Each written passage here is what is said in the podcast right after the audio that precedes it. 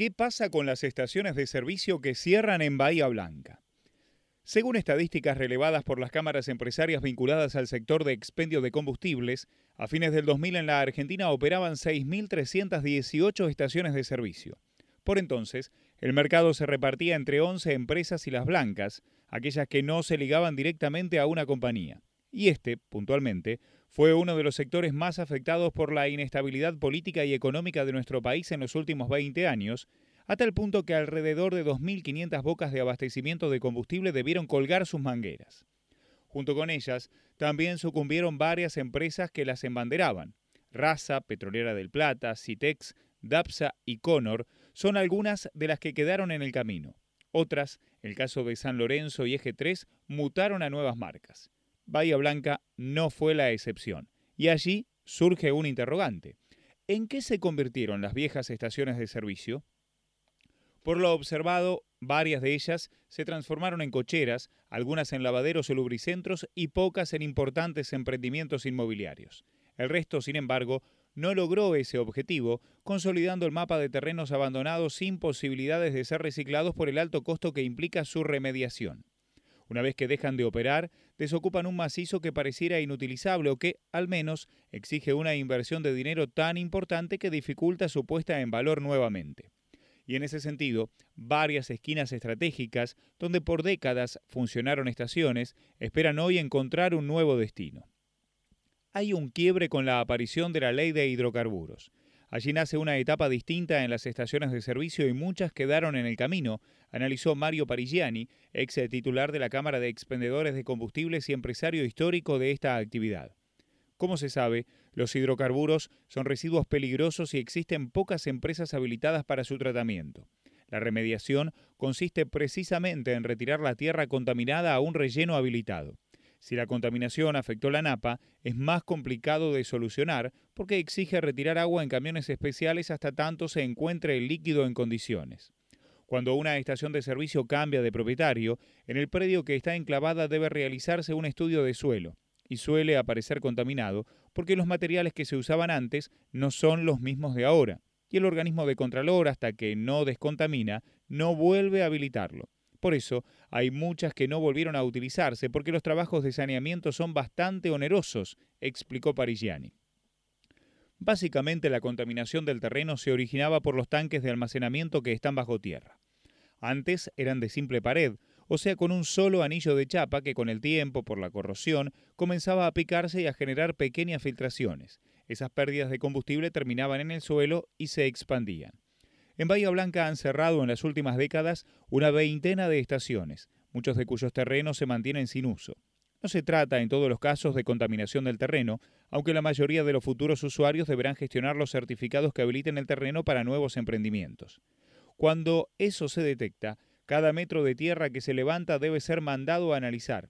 Y a eso se suma el recambio obligatorio de los tanques. Todo ello tiene un costo muy alto y por ese motivo hay varias estaciones que prefirieron dejar de funcionar antes de invertir para revertir la situación.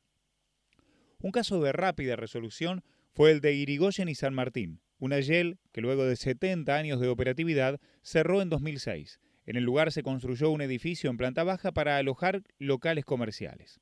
Algo similar ocurrió en Brown e Ingeniero Luigi, donde el cierre de una ESO derivó en la construcción de un inmueble para servir a una agencia de automóviles. Son dos modelos de resolución favorable.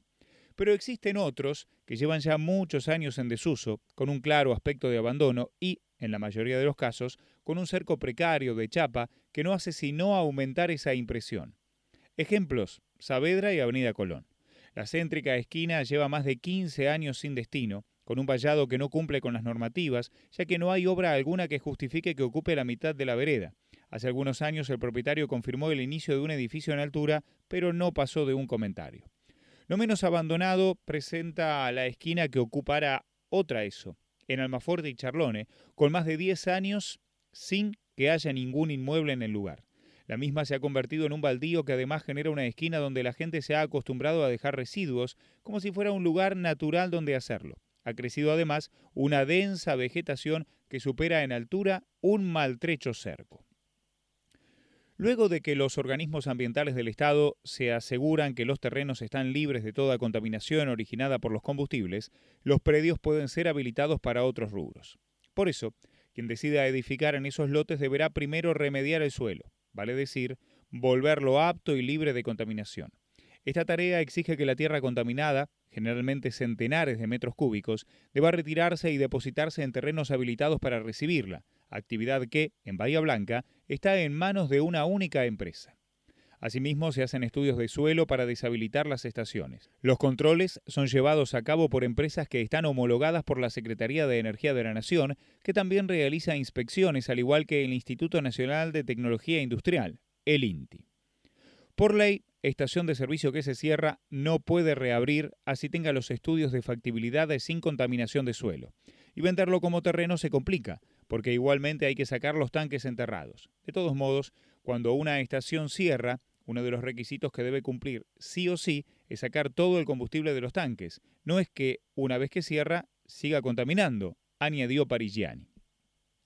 Desde hace 20 años aproximadamente se utilizan los tanques de doble pared, lo que evita la posibilidad de contaminación de suelos y se realizan inspecciones periódicas sobre posibles pérdidas, midiendo la presión entre los dos cilindros. Si hay alguna falla en la primera capa, ese tanque debe ser removido inmediatamente antes que la fuga siga camino hacia la Tierra. Los análisis son realizados por una empresa privada y estudiados por las universidades que son entes objetivos. De todos modos, no todas las que están funcionando actualmente en nuestra ciudad tienen este tipo de tanques. La normativa no fue retroactiva, por lo que las más viejas, que ya no son muchas, deben cambiarlos cuando se detecta contaminación en el suelo.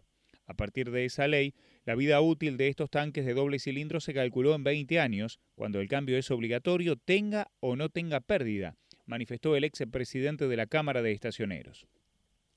Más allá de estos casos, la cantidad de estaciones de servicio en Bahía Blanca, son 22 en la actualidad, es óptima de acuerdo a su parque automotor.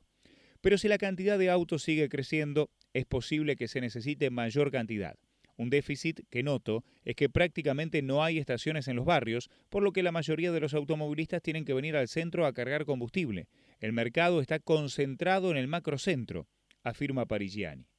Desde que la nafta y el gasoil dejaron de generar un buen margen de ganancia, los estacioneros debieron ampliar su oferta de productos. Minimercados, kioscos, venta de leña, hielo y hasta de alimento para mascotas son algunas de las alternativas más comunes. Incluso, varios adaptaron sus instalaciones para que puedan ser utilizadas como oficinas móviles de trabajo. Hay muchas que se modernizaron y agregaron servicios, como los gastronómicos, por ejemplo, para atraer al público. Pese a que 2020 fue un año para el olvido para los empresarios del sector, el mercado se equilibró en los últimos meses y se avisora un repunte.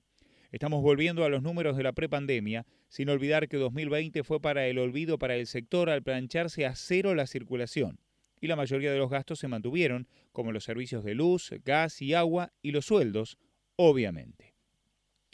Abrir una estación de servicio en estos tiempos que corren no es rentable, opina José Luis Sureda, reconocido consultor y ex secretario de Recursos Hidrocarburíferos de la Nación. Salvo que se encuentre un lugar donde vender mínimo 600 o 700 mil litros mensuales, reconoció. Sin embargo, esa parece una tarea imposible de lograr.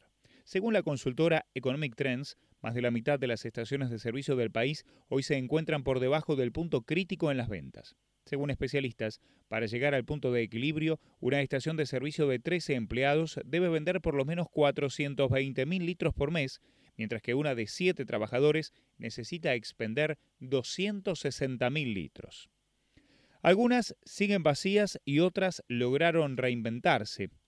Entre ellas están las de Saavedra y Colón, Vallada, sin movimientos desde hace años, es aprovechada para difundir todo tipo de actividades con afiches. En Almafuerte y Charrone está demolida y ya le crecen árboles en su interior. Vieites y Cuyo. La gente aprovecha para tirar basura en las veredas. Almafuerte y Patricios. Mantiene su estructura, también fue cochera y lavadero de autos, pero ahora le subieron a tres metros el vallado para protegerla de hechos vandálicos. Dazo y San Martín, enfrente de la cancha de comercial. El último locatario que tuvo fue una lista que se presentó en unas elecciones del club. Está abierta, sin cerco alguno, excepto que taparon las aberturas con chapas. La rotonda de la ruta 33 salida para Torkinst. Quedaron los surtidores y un cartel de eso dentro del salón comercial como mudos testigos. También cerraron los dos restaurantes que funcionaban a sus lados para dejar una imagen desértica del sector. 17 de Mayo y Pacífico entre Villanosito y Vista Alegre. A su total abandono se suma que el techo presenta signos de mucho deterioro y no hay nada que prevenga a los transeúntes del sector. Brown y España, más allá de supuestos intereses por su excelente ubicación, hace varios años que fue derrumbada y sigue vacía. Las que se reinventaron fueron las siguientes. Colón y Don Bosco. Una treintena de autos duermen en su interior protegidos por un tejido metálico, desde un BMW hasta una camioneta incendiada. Chiclana y San Luis.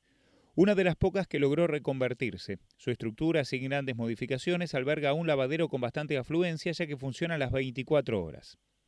Arias y Ecuador en Villarrosas, totalmente reformada. El techo es el único indicio de que allí funcionó hace muchos años una estación de servicio que pocos vecinos recuerdan. Se reconvirtió en un salón comercial. Hoy funciona una casa de artículos varios. 14 de julio y Chequén. En una de las entradas del barrio Patagonia, solo uno de los dos autoservicios que utilizaron sus instalaciones logró sobrevivir.